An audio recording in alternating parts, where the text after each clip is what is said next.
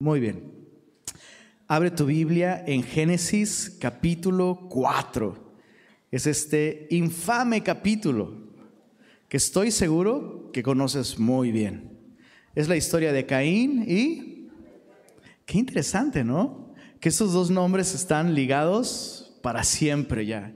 Y es una historia eh, cruda, es una historia que nos puede eh, conmover, que nos puede agitar, nos puede sacar de onda. Y me encanta porque la Biblia me presenta a la humanidad pues tal como es, ¿no?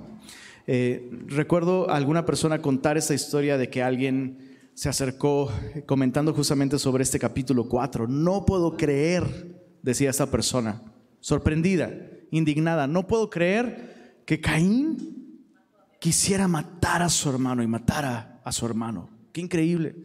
Y esa otra persona le contestó, ¿tienes hermanos? dijo, no, o sea, por eso, por eso te sorprende tanto, ¿no? O sea, lo, que me gusta de esto es que la Biblia, ¿sabes? Cuando la lees, no es, no es algo que, que sucedió en una galaxia muy lejana, es congruente con lo que tú y yo somos, es congruente con nuestra realidad, con nuestra experiencia, con nuestra vida. Y estoy seguro que hoy Dios quiere mostrarnos cosas muy importantes en este capítulo. Así que una vez más, Pidamos a Dios que nos ayude. Te quiero felicitar porque estás aquí. Ya llegaste a la iglesia. Ya puedes ponerle check a tu checklist ahí. Ya, estar ahí. Pero estar aquí no es suficiente, ¿verdad? Sentarte durante los 40 minutos o 60 que dure la prédica no es suficiente. Necesitamos escuchar. Y para eso necesitamos la ayuda de su Espíritu. Jesús está aquí entre nosotros a través de su Espíritu. Y Él puede ayudarnos a tener un corazón dispuesto. Así que oremos, pidamosle ayuda al Señor. Señor, así somos nosotros. Nuestro corazón se endurece tan fácilmente, Señor. Nos distraemos tan fácilmente con nuestras propias cosas, nuestras propias ideas, aun cuando la luz está frente a nosotros. A veces cerramos los ojos, Señor. Y hoy necesitamos de tu ayuda una vez más. Por favor, obra en nuestros corazones. Danos una voluntad dispuesta, Señor. Abre nuestros oídos, Señor, para escuchar y abre nuestros ojos para ver con claridad lo que tú quieres mostrarnos el día de hoy. Pedimos esto en el nombre de Jesús. Amén. Amén. Muy bien, vamos a estudiar todo el capítulo 4. Me gustaría comenzar leyendo los versos 1 al 5 a manera de introducción para esta historia. Dice así, conoció Adán a su mujer Eva, la cual concibió y dio a luz a Caín. Y dijo, por voluntad de Jehová he adquirido varón. Después dio a luz a su hermano Abel. Y Abel fue pastor de ovejas y Caín fue labrador de la tierra. Y aconteció andando el tiempo que Caín trajo del fruto de la tierra una ofrenda a Jehová. Y Abel trajo también de los primogénitos de sus ovejas, de lo más gordo de ellas, y miró Jehová con agrado a Abel y a su ofrenda. Y mira el verso 5. Pero no miró con agrado a Caín y a la ofrenda suya. Y se ensañó Caín en gran manera y decayó su semblante. Estamos ante la presencia de la primera depresión en la Biblia. O sea, literalmente vemos una persona deprimida, abatida, agüitada, enojada, frustrada, todo lo que involucra eh, pues estar en eso, en depresión. ¿no? Y em, es, muy interesante que la Biblia em, nos muestre a estos primeros hijos de Adán y de Eva. Algo que nos, nos tiene que quedar muy claro es que ellos no eran los únicos hijos de Adán y de Eva. O sea, imagínate Adán y Eva en perfecto estado de salud, con cuerpos sin ningún deterioro genético aún, ¿no? Y sin Netflix, sin internet, y ellos dos solitos en un mundo completamente para ellos solos, pues tuvieron muchísimos hijos. Pero es interesante que la Biblia nos presenta estos primeros dos. Y, vemos algo de mucha importancia, especialmente con el primero. O sea, imagínate, el, tu primogénito. ¿Cómo te fue con tu primogénito?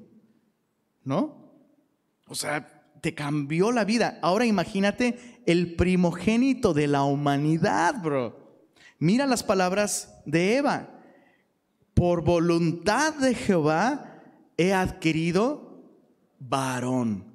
Una mejor traducción indicaría que Eva está convencida de que este, su primer hijo, es justamente el varón que Jehová prometió. La simiente prometida de Génesis 3, versículo 15. En otras palabras, vemos por un lado la esperanza de Eva, porque Dios prometió enviar a un Salvador nacido de mujer, pero por otro lado, ¿qué crees que vemos? Un poco de arrogancia de su parte, ¿no? Un poco de arrogancia. O sea, es como si, es como si Eva dijera, bueno, yo lo eché a perder, pero yo lo compuse, ¿no? Ya tuve al varón, he traído, he traído al mundo lo que el mundo tanto necesitaba. Y qué peligroso es, qué peligroso es transmitir esta actitud, transmitir este orgullo a nuestros hijos.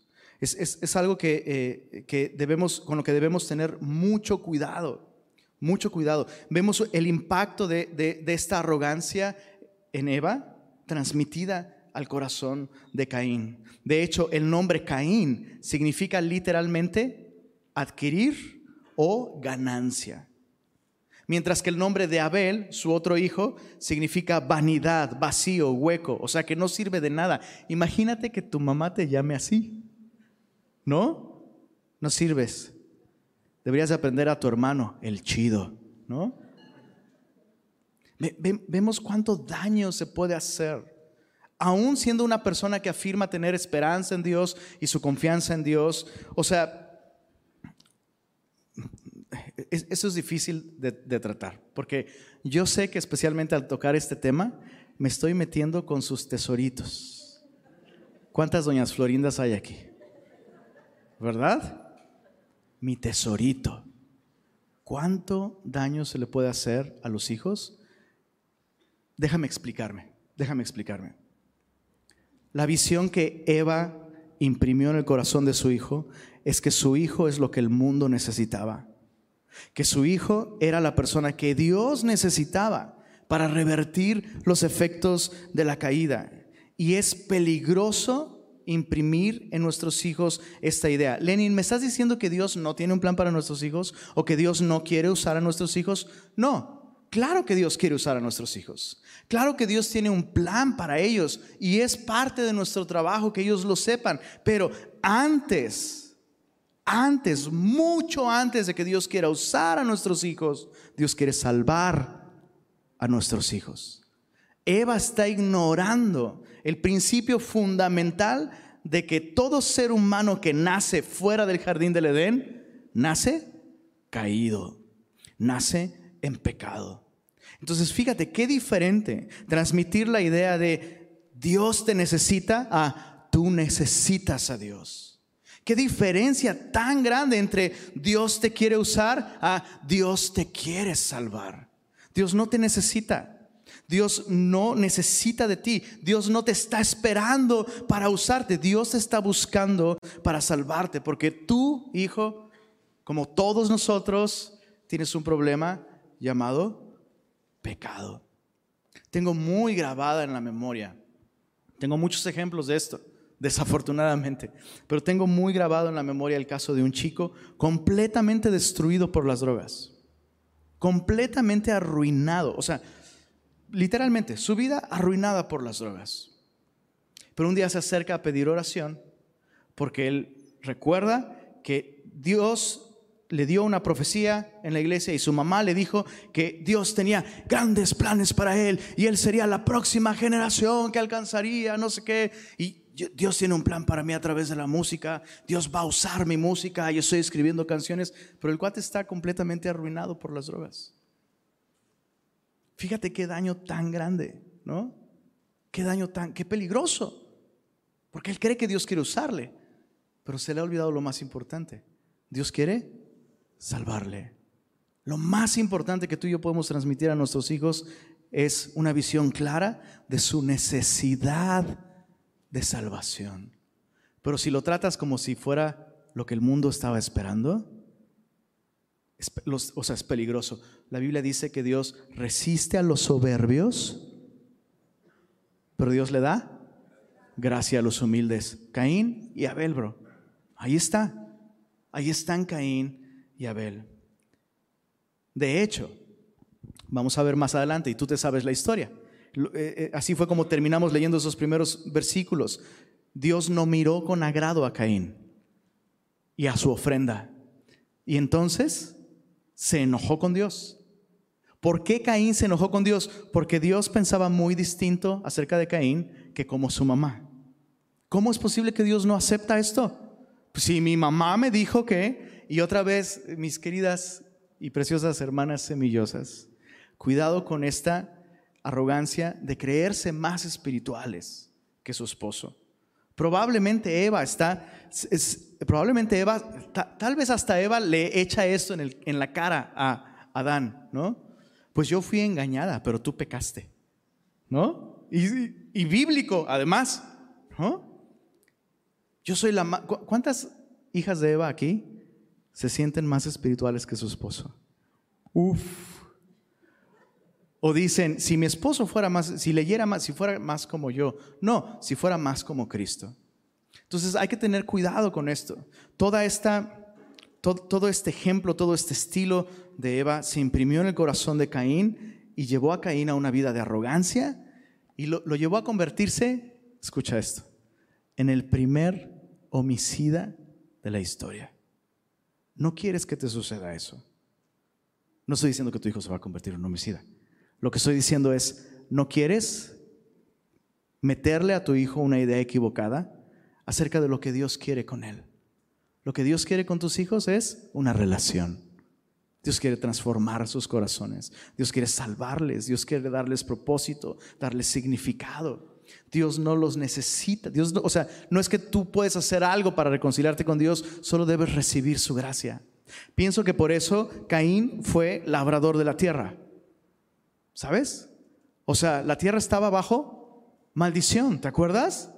Y Caín lo que hace es esforzarse por hacer fructífero aquello que está destinado a no ser fructífero. ¿no? Representa al hombre que trae ante Dios el fruto de su esfuerzo, el sudor de su frente, sus buenas obras, pero no trae su corazón.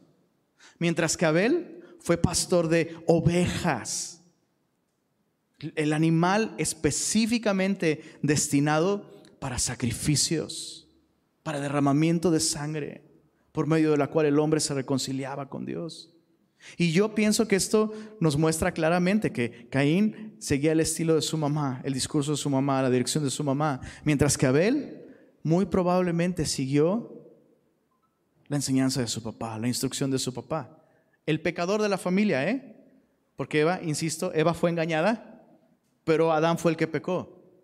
Y yo imagino a Adán como el hombre más deprimido del mundo. Bueno, para empezar era el único, ¿no?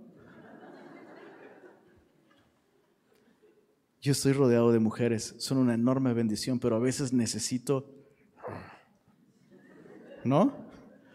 Por eso la reunión de hombres es... Ah. Pero imagínate a Adán, haciendo a un lado el hecho de que era el único hombre. O sea, él vio el mundo como era realmente. Y yo imagino a sus hijos creciendo, descubriendo la creación, sorprendiendo. ¡Wow! ¡Mira ese animal! Ay, hijo. Si, los hubieras visto antes de la, de la caída. ¡Wow! ¡Mira ese atardecer! si hubieras visto la gloria de Dios, hijo. Y, y veo así, a Adán así. ¿Sabes? O sea, algo está mal con el mundo. Y veo a Abel preguntándole a mamá, ¿qué está mal con papá? Hijo, ¿por qué no se lo preguntas a él? Imagino a Abel viendo cómo su padre, en medio de toda esta, esta insatisfacción, se aparta, llevando un cordero consigo, derramando sangre, tal vez justamente al oriente del Edén, la entrada hacia el árbol de la vida. Y derramando sangre, tal vez Abel veía por primera vez en el rostro de su padre paz, satisfacción esperanza, propósito. Porque solo a través del derramamiento de sangre podemos volver a una comunión con Dios. Y esa es mi teoría, es mi teoría. Mi teoría es que por esa razón Abel se vuelve pastor de ovejas. Y Abel entiende esto y le hace honor a su nombre. Yo, yo soy vano, estoy vacío. Sin Dios estoy vacío, no tengo nada que ofrecerle, necesito un sustituto que derrame su sangre para reconciliarme con Él. Este mundo no tiene algo que ofrecerme a mí realmente, porque no fui creado para este mundo, fui creado para Él. Y entonces eso marcó la gran diferencia entre uno y otro. Qué importante lección. Bueno, suficiente aplicación sobre paternidad. Veamos qué es lo que sucede. A partir del verso, del verso 6, Dios interviene. Caín está deprimido, decepcionado, y en el verso 6 dice, entonces Jehová dijo a Caín, ¿por qué te has ensañado? ¿Y por qué ha decaído tu semblante? Si bien hicieres, ¿no serás enaltecido? Y si no hicieres bien, el pecado está a la puerta. Con todo esto, a ti será su deseo y tú te enseñorearás de él. Chicos, no podemos exagerar lo sorprendente de que Dios esté buscando a Caín cuando Caín le está haciendo carotas a Dios. Porque eso es lo que está sucediendo, ¿no? O sea, Dios no aprueba. ¿Te diste cuenta ahí en el verso en el verso 5? Dios no aprueba a Caín. Y por tanto no recibe su ofrenda. O sea, el problema no está en lo que Caín llevaba ante Dios. Muchos dicen eso, ¿no? Ah, bueno, Abel fue recibido porque Abel ofreció sangre y, Caín ofreció algo, pues, del fruto de la tierra. Entonces, como no llevó sangre, por eso Dios no lo aceptó.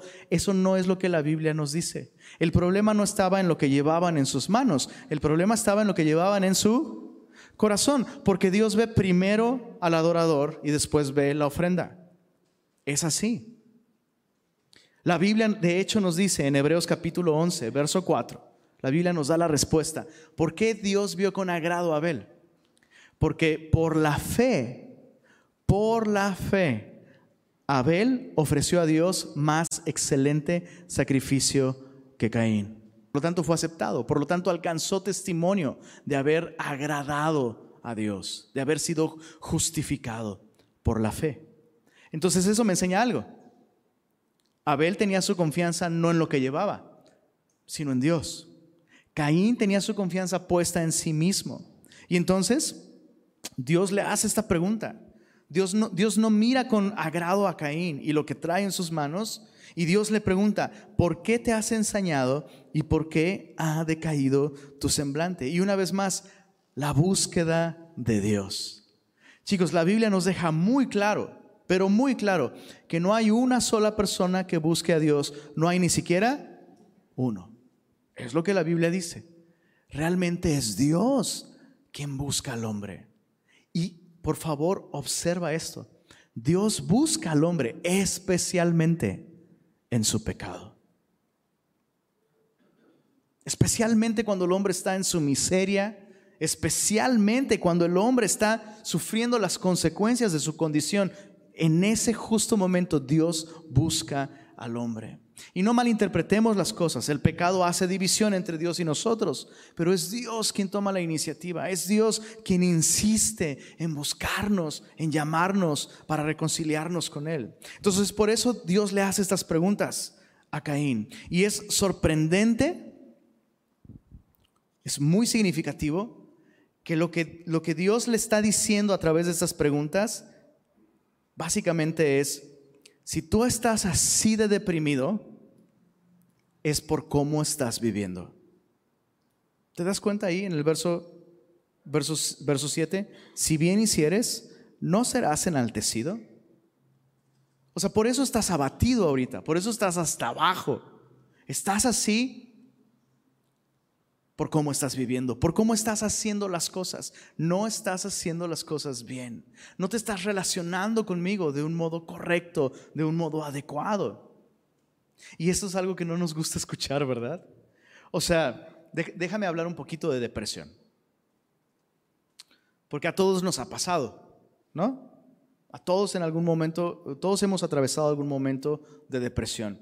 Y es muy claro que existe un tipo de depresión clínica, porque vivimos vivimos en un cuerpo que funciona con química y hay sustancias que alteran la forma en la que nos sentimos, ¿no? Por eso te tomas una taza de café y te sientes increíble. Pues, ¿Qué es eso? Es química. Claro, estamos en un cuerpo que se afecta por esas cosas. Pero también, de pronto hay deficiencia de alguna proteína o de alguna sustancia en nuestro cuerpo y experimentamos lo que se puede llamar depresión clínica. ¿Quién puede diagnosticar esto? Un psiquiatra tienes que ir con un doctor, tienes que ir con un psiquiatra. Pero, escucha esto, si vas con el psiquiatra y el psiquiatra te manda estudios, te manda análisis y te dice, está súper bien. Yo sí te quiero animar a que consideres que entonces tu depresión pudiera ser o por una circunstancia ajena a ti, una pérdida, una pérdida puede llevarte a un momento de depresión y eso es enteramente normal. Pero la otra posibilidad es que tu depresión es un resultado de tu propio estilo de vida. Y no nos gusta escuchar eso. Yo quiero que me digan que estoy así por culpa de mis papás.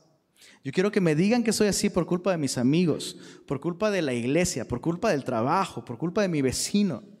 Pero tenemos que reconocer que muchas veces, la gran mayoría de las veces, nuestro bajo estado de ánimo es una consecuencia de no estar en la voluntad de Dios. Y por eso es que Dios no le dice, si te tomas estas pastillas te vas a sentir mejor. No, Dios le dice, tienes que tomar decisiones y vas a estar mejor. Tienes que hacer cambios. Tienes que admitir tus errores y tienes que hacer las cosas bien. Las estás haciendo mal. Por eso te sientes así. O sea que la solución para la depresión de muchos es el arrepentimiento. Reconocer que vamos en la dirección correcta y cambiar de rumbo. Eso es lo que Dios le dice a Caín. Pero hay algo más. Parece que Dios hace una diferencia entre no hacer las cosas bien y el pecado.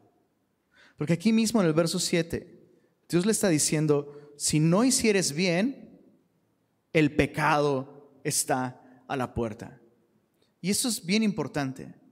Hay cosas que no son pecado, pero no están bien. ¿Se entiende lo que estoy diciendo? Y déjame poner un ejemplo. Yo soy casado y me casé con mi mejor amiga. Y entonces, desde que me casé, no tengo amigas. No significa que son mis enemigas, chicas, tampoco. No significa que no puedo saludarte y no podemos conversar, no significa eso. Pero yo no tengo amistades femeninas. Ya tengo a mi esposa y tengo otras dos. Y la más chiquita le gana a las otras dos, pero por mucho, ¿eh? Es, mi mejor amiga, sin, sin duda. Pero yo no tengo amigas. ¿Por qué? ¿Qué tiene de malo? La respuesta es, pues no tiene algo de malo, pero no está bien. No es pecado, pero no está bien. Si tú supieras, o sea, ¿cuántas consejerías de infidelidad conyugal comienzan con la frase, es que pues conocí a una amiga o tengo una amiga o es que mi amiga en el trabajo o en la iglesia, un hombre casado no debería tener otra amiga más que su esposa. Lenin, estás exagerando. No, bro, mira el diseño que vimos en Génesis. Cuando Adán se casó con Eva, era la única mujer en el mundo y así debes vivir tú como casado y así debo vivir yo como casado. ¿Cuántas mujeres dicen amén? Pero con codazo. No, no es cierto. Hay cosas que, por, eso es tan truculento, ¿no? Es truculento. Dices, oye, este, hombre está pasando mucho tiempo con, una, con esta platica más con esta persona que con su esposa. Y dices, pero pues no es pecado, platica. Ay, qué religioso Lenin, ¿qué tiene de pecaminoso platicar? Y la respuesta es, no tiene nada de pecaminoso, pero no está bien. No está bien. Y vivir de un modo que no está bien, eso sí nos puede llevar entonces al pecado. Vivir de esta manera descuidada nos hace presas, nos hace vulnerables al pecado. Y es lo que Dios le está diciendo a Caín. Si no hicieres bien, el pecado está a la puerta. Con todo esto, y mira qué increíble, con todo esto, a ti será su deseo y tú te enseñorearás de él. Las mismas palabras que Dios le dijo a Eva tras la caída, estableciendo una nueva estructura, ¿no? Tu deseo será para tu marido, pero es él. Es él quien es la cabeza del hogar. Es él quien va a tomar decisiones. Por su indecisión o por su decisión, es él quien está guiando. Él se va a enseñorear. Lo mismo, igualito, letra por letra, Dios se lo dice a Caín con respecto al pecado. ¿Qué me enseña esto, mis queridos semillosos? Que básicamente este versículo es la versión del Antiguo Testamento de Primera de Corintios 10, 13. Mis queridos navegantes, quiero escucharlo. No os ha sobrevenido, pero fiel es Dios que no os dejará ser tentados más. Algunos lo están diciendo en lenguas, pero está bien. Dios garantiza Fíjate qué increíble Dios tenemos tú y yo. Es tan fiel que no va, es imposible, Dios no va a permitir que llegue a nuestra puerta una tentación que no podamos resistir.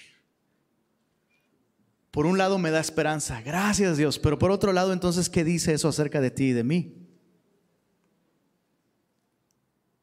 ¿Cuántas veces hemos pecado y nos, hemos justificado diciendo, es que esto fue demasiado para mí y no pude resistir. No es lo que la Biblia dice. Pecamos porque queremos hacerlo. Siempre estamos en control. Bueno, pero ¿y qué onda con la total depravación del hombre? Pero no te escapes con teología. Esto es Biblia. Y la Biblia aquí me dice desde, desde Génesis 3, tú te enseñorearás.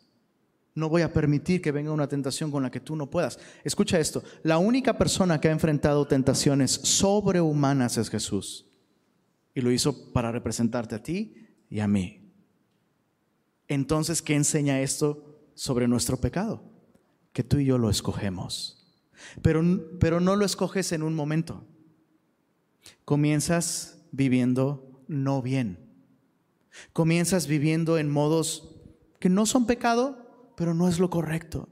Y entonces comienzas a ensañarte y, tu rostro decae y estás agüitado. Y, y, o sea, fíjate, Caín, Caín viene saliendo de la iglesia, bro.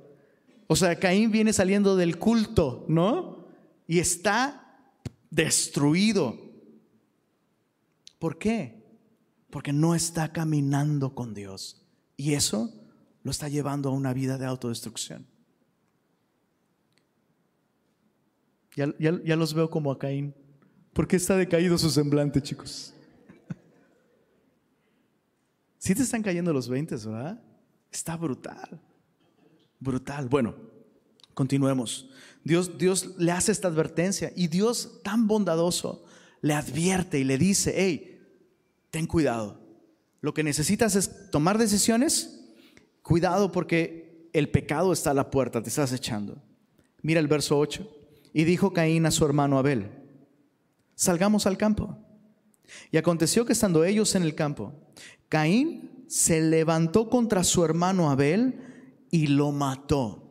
Cuando el Nuevo Testamento habla de este evento, la palabra que se usa para matar literalmente significa cortar el cuello, degollar. Y Jehová dijo a Caín, ¿dónde está Abel, tu hermano? Otra vez, Dios inmediatamente que Abel perdón, que Caín peca, Dios busca a Caín. Y una vez más, la pregunta de Dios no es por falta de información. Dios está haciendo preguntas a Caín para conducirlo al arrepentimiento. O sea, claro que Dios sabe dónde está Abel. Lo tiene ahí al lado. ¿No? O sea, el, el primer ser humano que entra en la presencia de Dios y que cruza ese umbral. ¿dónde está Abel tu hermano? Y él respondió, mira esto, no sé, ¿soy yo acaso guarda de mi hermano? ¿Qué es lo que está diciendo Abel? Perdón, Caín. ¿Qué es lo que está diciendo Caín? O sea, pues él te adora a ti, ¿no? ¿No se supone que te agrada tanto que no puedes dejar de mirarlo con agrado? O sea, así le va a los que te adoran a ti. ¿Tú, ¿No eres tú su guardián? Dime tú dónde está. No eres, no eres tan buen Dios. No vale tanto la pena adorarte si cuidas así a los tuyos. Qué brutal. Verso, verso 10. Y él le dijo, ¿qué has hecho?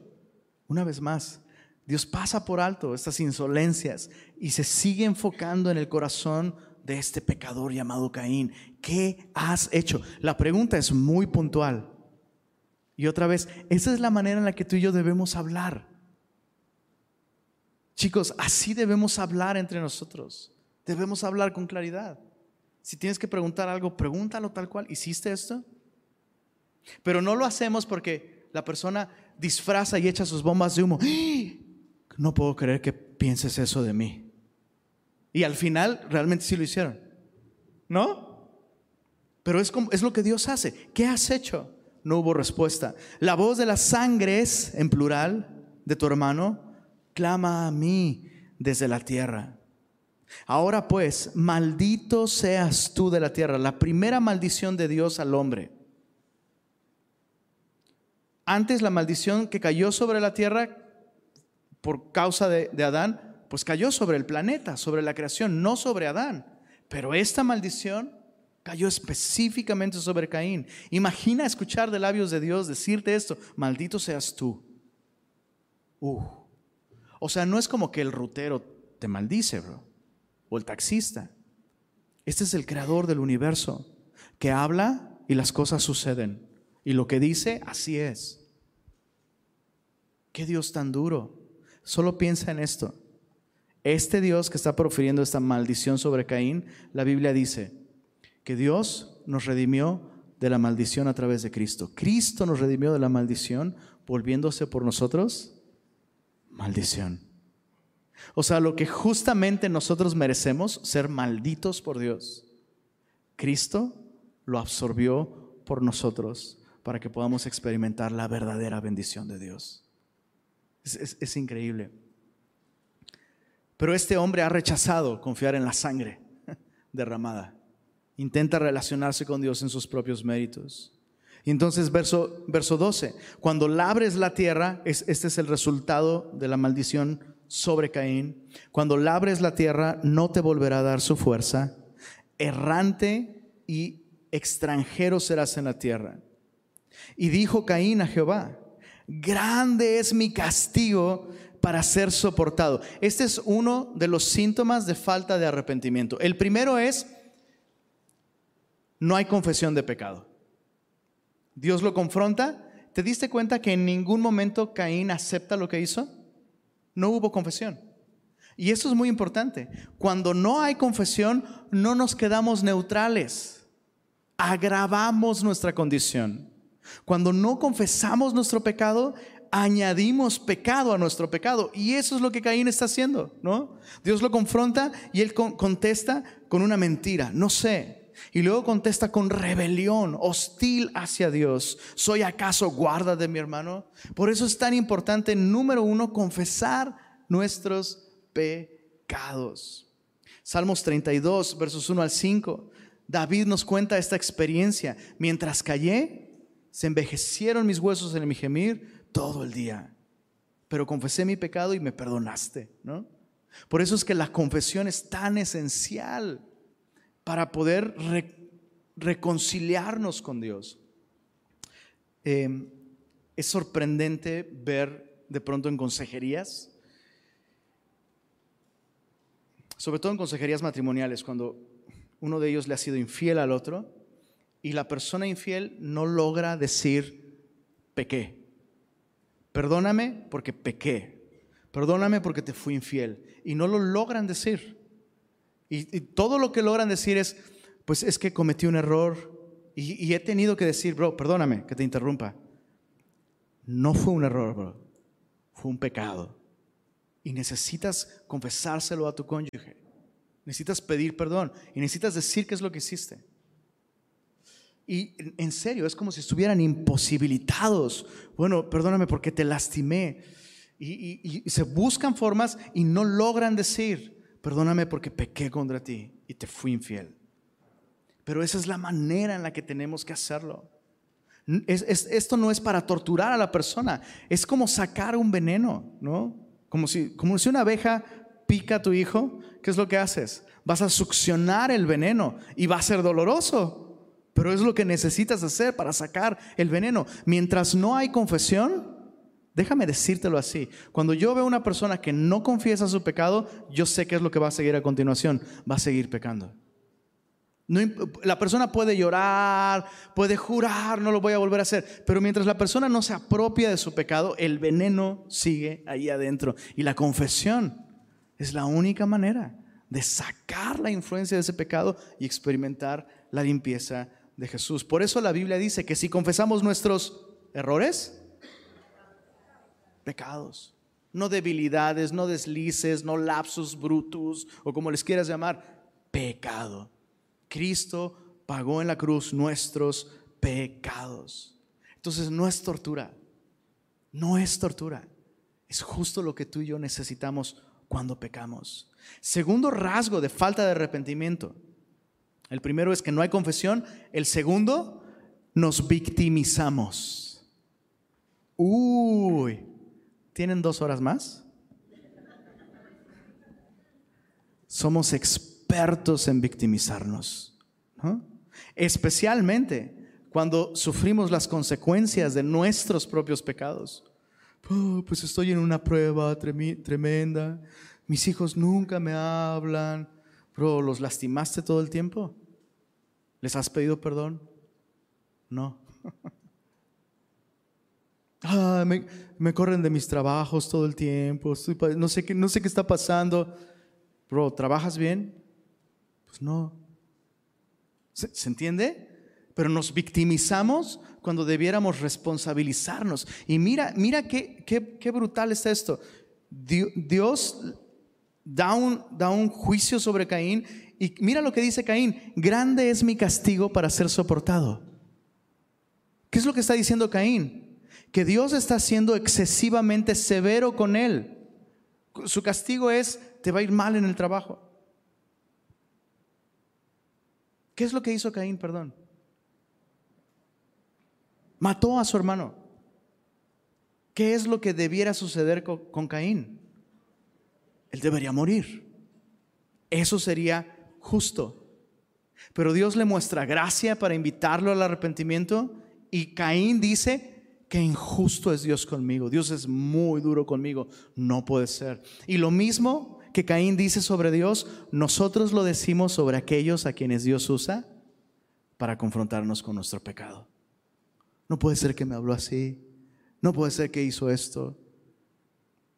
Victimizarse es un síntoma indudable de falta de arrepentimiento. Pequeño paréntesis. Ten cuidado con las personas que se victimizan. Ten cuidado de no volverte una. Eso es lo más importante, ¿verdad? no victimizarnos. La única víctima, víctima aquí está clamando a través de su sangre derramada en la tierra, pidiendo justicia. No está llorando, no está lamentando, se está encomendando la causa a Dios. Punto. El verdadero villano aquí es el que parece un pobrecito al que la vida y Dios ha maltratado tanto, con quien la vida ha sido tan injusta. Las mejores historias los mejores villanos, piénsalo, bro. Los mejores villanos, los peores villanos, siempre comienzan como víctimas. No te quieres convertir en uno. Y, entre paréntesis, ten cuidado con las personas que se victimizan. Pudieras estar alimentando el espíritu de Caín en esas personas y estorbando para que se acerquen a Dios y reconozcan su necesidad y vuelvan al arrepentimiento. Bueno, Dios le da esta, consecuencia. Caín se queja, grande es mi castigo para ser soportado. He aquí me echas hoy de la tierra y de tu presencia me esconderé y seré errante y extranjero en la tierra. Y sucederá que cualquiera que me hallare, me matará. Y le respondió Jehová, ciertamente cualquiera que matare a Caín, siete veces será castigado. Entonces Jehová puso señal en Caín una marca Dice, para que no lo matase cualquiera que le hallara. Y yo sé que estás pensando un par de cosas aquí. La primera es, ¿cómo que me matará cualquiera que me hallare? Es una pregunta muy común, muy frecuente, ¿no? O sea, pues, pues nomás están, a ver, Eva, Adán, Abel, no, Abel ya no, y Caín. Pues, pues, bueno, en primer lugar, si te encuentra tu mamá, te mata, bro, ¿no? Pero en segundo lugar, Caín y Abel no eran los únicos hijos de Adán y de Eva. Otra vez, estaban en un estado, o sea, el día de hoy, qué difícil es embarazarse, ¿no? A veces uno piensa que es tan fácil, pero eh, no es tan sencillo, ¿no? Bueno, para, para algunos, para algunos sí, ¿no? Es muy fácil, pero no para todos. Ahora imagínate a Adán y Eva, hice un cálculo y chécate, un dato interesante. La Biblia nos da el año en el que Caín mató a Abel. Ahí está en la Biblia, hay que leer con atención. Capítulo 5, verso 3. Dice, vivió Adán, ¿cuántos? 130 años y engendró un hijo a su semejanza, conforme a su imagen, y llamó su nombre Set. Este es el hijo que le nació a Eva, y Eva dice, en lugar de Abel. Entonces, llevan 130 años teniendo chilpayates, bro. Imagínate eso. Ahora, supongamos que tuvieron, que tuvieron hijos cada tres años. Digo, mi bisabuela los tuvo cada dos. Pero vamos a vernos así muy conservadores. Saca tu calculadora, bro. Eso te va a sorprender. 130 años, ¿va? Vamos a dividir 130 entre 3. 43, ¿no? Entonces, así muy moderadamente, tuvieron 43 hijos en esos 130 años. Supongamos, eh, no sé, que 30 de ellos, ¿no? O 25. ¿En cuánto lo quieres cerrar? ¿25? Supongamos que 25 de ellos se casan y tienen hijos. Supongamos que comienzan a tener hijos a partir del año 20, ¿no? Son 130 años. Entonces, tienen estos, estos 25 tienen 110 años de vida reproductiva. ¿Estás conmigo? 110 entre 3, porque 3 hijos cada año. 36 hijos por año por 25, bro. ¿Cuántos? Ay, perdón. ¿Cómo fue? 110 entre 3, 36 por 25, 916 hijos. 916 hijos. Ahora, súmale los hijos de sus hijos. O sea, era una cantidad exorbitante de gente que había para este momento. No solo eran Caín y Abel. ¿Por qué es importante esto? Porque hay personas que se basan en este versículo para decir, ah, ya ves, Adán y Eva no eran la única creación de Dios. Había otra humanidad. Déjame, te, muestro este libro sobre Lilith. ¿No? O como se llame. Sí, has escuchado eso, ¿no? Es absurdo. Eso, no es así. tenían suficientes hijos. Y eso es importante también porque la otra pregunta es, a partir del verso 16 dice, salió pues Caín de delante de Jehová, habitó en tierra de Nod, que significa errante, al oriente de Edén, y dice el verso 17, y conoció Caín a su mujer, la cual concibió y dio a luz. Y la segunda pregunta es, ¿dónde conoció Caín a su mujer? O sea, había otra humanidad, tendría que haber habido otra humanidad, porque pues solo había pocos hombres. No, eh, es muy probable que de hecho Caín ya estuviera casado cuando mató a Abel. La palabra conoció ahí no es conocer de me la presentaron, la vi una tarde, ¿no? No, sino eh, eh, la palabra conoció aquí se refiere a intimidad sexual, intimidad conyugal. Es la misma palabra del verso 1, es la misma palabra del verso 25 y siempre se interpreta como intimidad conyugal. Entonces, ¿con quién se casó Caín? Pues con una sobrina o con una hermana, ¿no? Eso es, más que lógico, pero muchos no lo, quieren como torcer y complicarlo. Pero entonces mira, salió de la presencia de Dios, habitó al oriente de Edén. Qué interesante. ¿Qué había al oriente de Edén? La entrada al jardín. Ahí estaban los querubines guardando la entrada al jardín del Edén. Él se va a vivir justo ahí, lo cual nos muestra la enorme rebeldía de Caín, porque Dios lo maldice diciendo, ahora tú que eres agricultor, la tierra no te va a dar ni fruto y por tanto la tierra no te va a dar hogar. Vas a ser errante y extranjero y vas a salir de mi presencia. Y Caín lo que dice es, pues voy a vivir a la puerta de tu cara, in your face y me voy a establecer aquí y voy a triunfar. ¿Y qué crees? Sucedió exactamente así. Mira, en el verso, verso 17, edificó una ciudad, llamó el nombre de la ciudad del nombre de su hijo Enoch. Y a Enoch le nació Irad, e Irad engendró a Meujael, y Meujael engendró a Metusael, Metusael engendró a Lamec, y Lamec, el primer polígamo de la Biblia, tomó para sí dos mujeres. Iba a ser la voz de Laura León. Pero no sabía si se iban a reír. Pero sí se acuerdan, ¿no? Dos mujeres. Bueno, aquí se lo fusilaron de aquí. La Mec tomó para sí dos mujeres. El nombre de la una fue Ada, el nombre de la otra Sila. Algunos dicen que de aquí viene Godzilla, no es cierto. Son las primeras hijas de Eva mencionadas por nombre. Interesante. Dice, y Ada dio a luz a Jabal, el cual fue padre de los que habitan en tiendas y crían ganados. Y el nombre de su hermano fue Jubal, el cual fue padre de todos los que tocan arpa y flauta. Y Sila también dio a luz a Tubal Caín, artífice de toda obra de bronce y de hierro. O sea, no pensemos en los personajes bíblicos de Génesis como neandertales, ¿no? Que andan con su mazo ahí en cuevas. Eran, o sea, cualquiera de estos era más brillante que Einstein, bro. O sea, imagínate desarrollar la metalurgia en esta etapa de la civilización. Se requiere demasiado ingenio. Hay música, hay cultura, hay entretenimiento, ¿no? Y vemos a partir del verso 22 el primer corrido de la Biblia y de la historia. No sé por qué siento que Lamec era norteño.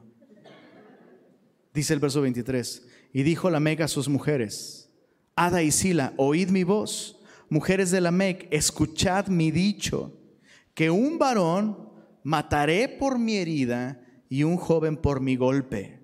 Si siete veces será vengado Caín, Lamec en verdad 70 veces 7 lo será. Tenemos la primera persona que esparce esta filosofía de justicia por tu propia mano. Probablemente, probablemente, eh, eh, bueno, no pienses en esta ciudad como una ciudad moderna, por supuesto, pero probablemente tenemos no solo los primeros instrumentos de hierro para trabajar la tierra, sino probablemente hasta las primeras armas. Tal vez el primero que andaba con un machete por ahí era justamente la Mec y compone esta canción en la que dice, o sea, si nomás me das un golpe, te mato. Entonces conmigo no te metas, ¿no? Y establece este estándar de justicia que es desproporcionado, que es cruel y que es muy característico de nosotros. O sea, este es nuestro corrido, ¿sí o no? Tu esposa te, ve feo, y tú la dejas de ver por una semana. Te hablan mal y tú les contestas peor. Se te cierran y tú te les cierras dos veces, ¿no? O sea, somos así. Y este es el resultado, fíjate, justamente de aquel que rechazó la gracia de Dios y estaba bajo maldición. Ahora hay algo que debemos aclarar aquí.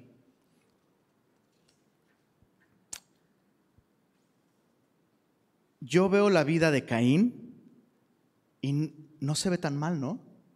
O sea, construyó una ciudad, tuvo un chorro de hijos, música, eh, eh, industria, prosperaron muchísimo. Y es importante reconocer entonces qué está sucediendo aquí. ¿Por qué la, la primera persona maldita por Dios, pues es tan próspera? Y contestamos esta pregunta con dos respuestas. La primera, gracia. Lo que vemos aquí es gracia de parte de Dios para un pecador que no merece una vida así. Y es lo que Dios sigue haciendo hasta el día de hoy. Jesús dijo que Dios hace salir su sol sobre justos e injustos y caer su lluvia igual, ¿verdad? Sobre todos, sin hacer distinción, porque la benignidad de Dios pretende guiarnos al arrepentimiento. Por eso es que algunas veces vemos personas, pues que evidentemente son terribles personas y dices, ¿cómo a él le va tan bien y a mí me va tan mal? ¿Qué es eso? En primer lugar, gracia para esa, para esa persona. La segunda respuesta, no debemos confundir el éxito o la prosperidad con la bendición. Voy a decirlo de nuevo. No confundas éxito o, prosperidad con bendición. No son sinónimos. Especialmente hombres, necesitamos reconfigurar estas expresiones. O sea, de pronto tomamos decisiones guiándonos en la cantidad de, de, ceros que hay después de la cifra. ¿Se entiende lo que estoy diciendo? O sea, hay la posibilidad de ganar más dinero y es lo único que vemos. Y nos escudamos diciendo, wow, mira qué vendí? No necesariamente. No necesariamente. No podemos vivir en base a cifras, sino en base a nuestra relación con el Señor. No estoy diciendo que ignores las responsabilidades económicas. Estoy diciendo que no veas el dinero o la prosperidad como un sinónimo de bendición, porque no es así. Vas a tener muchos problemas para relacionarte con Dios y con la realidad si piensas que prosperidad es bendición. No es así. Entonces la persona más próspera aquí está en la mayor desgracia. No podemos leer esta historia y decir, pobre Abel, y mira este Caín, canijo, le fue, se salió con la suya. Estamos leyendo mal la historia si llegamos a esa conclusión. El verdadero arruinado en esta historia no fue Abel, sino Caín. Alguien dijo, hay algo infinitamente peor que alejarse de Dios y fracasar, y es alejarse de Dios y tener éxito. Eso es lo que le pasó a Caín. Se alejó de Dios y tuvo mucho éxito, le fue súper bien, pero estaba bajo maldición. Todo lo que Caín logró, todo lo que Caín alcanzó, todo lo que construyó, absolutamente todo y toda su descendencia desaparecerá en el diluvio. O sea, el día de hoy no hay un solo descendiente de Caín caminando en el planeta. No hay nada de su legado en el mundo el día de hoy y no lo habrá por la eternidad.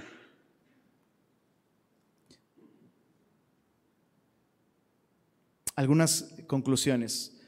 Leamos versos 25 y 26. Dice, conoció de nuevo Adán a su mujer la cual dio a luz un hijo y llamó su nombre Sed, que significa sustituto, lo cual es muy interesante. Porque eh, esta palabra no solo contiene la idea de perdí una cosa y se me dio otra, sino esta misma cosa es un sustituto. O sea, no es el de a de veras, sino un sustituto. ¿Recuerdas cómo le llamó a su primer hijo? Es este. Esta es, la ganancia. Este es el callín el que nos va a hacer ganar nuevamente el favor de Dios. Pero a este otro le pone el nombre de sustituto. Y mira lo que dice después. Porque me ha sustituido otro hijo, la palabra es otro, otro grano o otra semilla, en lugar de ya no Caín, sino en lugar de Abel, a quien mató Caín. Entonces Eva entiende la línea mesiánica el Salvador del mundo va a venir a través de este. Y acertó, estaba en lo cierto. Pero una vez más, a mí me asombra mucho el, cambio en la mentalidad de Eva. Hijo, Dios te quiere usar para traer a través de ti al Mesías, pero tú no eres el Mesías. Tú necesitas al Mesías. Necesitas confiar en el Mesías, esperar en el Mesías. Y este, Seth, tiene otro hijo Y mira cómo otra vez esta crianza, esta influencia, ahora correcta, le nace un hijo y llamó su nombre Enos, que significa mortal. ¿Te imaginas ponerle a tu hijo el nombre mortal? Básicamente le estás, le estás llamando te vas a morir. ¿Te, ¿Te, imaginas? O sea, te vas a morir, ven a comer. Te vas a morir, te vas a morir por lo que es. Ah, cierto. ¿Te imaginas? Ay, qué crudo. Bro, no, no veo nada más importante que transmitirles esta realidad a nuestros hijos. No, la idea no es causarles pesadillas, sino que conozcan la realidad y que pongan su esperanza en donde deben de ponerla. Y es lo que sucedió aquí. Mira, entonces, dice el verso 26, los hombres comenzaron a invocar el nombre de Jehová. Ahora hay una dirección clara por parte de Adán y de Eva para su descendencia. Dios ha escogido ahora esta, esta línea para traer a través de sed al Mesías y es lo que veremos en las próximas semanas. Algunas conclusiones muy rápidas sobre este capítulo. Este capítulo nos enseña algo importante sobre la adoración. Solo hay dos maneras de adorar a Dios. La manera correcta y la manera incorrecta. No existe una tercera opción. Y esto me enseña que entonces nos gusta. Esa religión nos va a llevar en el camino de Caín. Bueno, yo adoro a Dios a mi manera. Bueno, yo hago lo que, pues yo siento que, pues mira, lo que tú sientes, lo sentirás mucho, pero lo vas a sentir más al final. No es así. Dios ha establecido una manera de acercarnos a Él. Y la Biblia dice acerca de Jesucristo que Él es el camino, la verdad y la vida. Nadie viene al Padre sino es a través de Él, a través de Jesús. Solo hay un camino, solo hay una forma de acercarnos a Dios. Lo segundo, sobre relaciones. Eva ignoró por completo el hecho de que su hijo nació pecador y que ella misma, pareciera que ella misma olvidó su condición. Y en nuestras relaciones debemos estar conscientes del pecado, del pecado en otros y del pecado en nosotros mismos, ¿sabes? Porque va a haber tensiones. Aún entre cristianos va a haber tensiones. ¿Te ha pasado? Claro que te ha pasado. ¿Por qué, ¿Por qué suceden esas tensiones? Porque somos pecadores, tanto ellos como nosotros. O sea, no puedes andar por la vida sintiéndote Abel, bro. Tú y yo somos. ¿Quién, quién somos en esa historia? La verdad, somos Caín, bro. Ah, pero yo no he matado a nadie, dices. Y Jesús dice, si te has enojado con tu hermano en tu corazón, eres culpable de homicidio delante de Dios. Por eso Jesús decía, si te acuerdas trayendo tu ofrenda al altar que estás enojado con tu hermano, bro, mejor deja eso ahí. Bueno, Jesús no te diría, bro, pero yo te digo, bro, deja tu ofrenda ahí y ve y reconcíliate con tu hermano. Y lo último y lo más importante, este capítulo nos enseña algo sobre la redención que Dios siempre ofrece una vía de redención para el pecador. Dios es el más interesado, Dios es el más involucrado en esto. Dios quiere más que tú, que tú seas salvo. Y por eso es Él quien nos busca. Y Abel se vuelve este primer hijo de Adán que se vuelve un tipo de Jesucristo. La Biblia dice acerca de Caín, perdón, de Abel, que su sangre clamaba por justicia desde la tierra no por venganza, ¿eh? sino pedía justicia. Pero la Biblia nos dice acerca de Jesús, el mediador del nuevo pacto, que su sangre rociada habla mejor que la de Abel, porque la sangre de Jesús no pide justicia, sino ofrece justicia. Así que, ¿cómo te vas a acercar a Dios? No puedes acercarte en tus términos, con tus, con tus propias obras, con tu esfuerzo como Caín. Acércate confiando en la sangre que ya fue derramada para perdonarte y para reconciliarte con Dios. Señor, gracias por tu palabra. Permítenos, por favor, seguir creciendo en tu conocimiento y seguir descubriendo tu plan para salvarnos. Renunciamos a nuestras propias obras, a nuestro esfuerzo Y como Abel, Señor, el día de hoy queremos reconocer que nosotros estamos vacíos. No podemos presentar nada ante ti para justificarnos. Necesitábamos de esa sangre derramada por nosotros en la cruz. Y Señor, trae claridad sobre las cosas en las que debemos cambiar nuestra manera de vivir. Te pido especialmente por aquellos que se encuentran abatidos, deprimidos, desanimados, desesperados por consecuencia de sus propias decisiones, Señor. Que no salgan de aquí condenados, sino más bien invitados por ti a admitir sus fallas y encontrar gracia en tus manos, Señor. Y gracias una vez más por tu palabra. Sigue transformándonos, sigue hablándonos, Señor. Amén.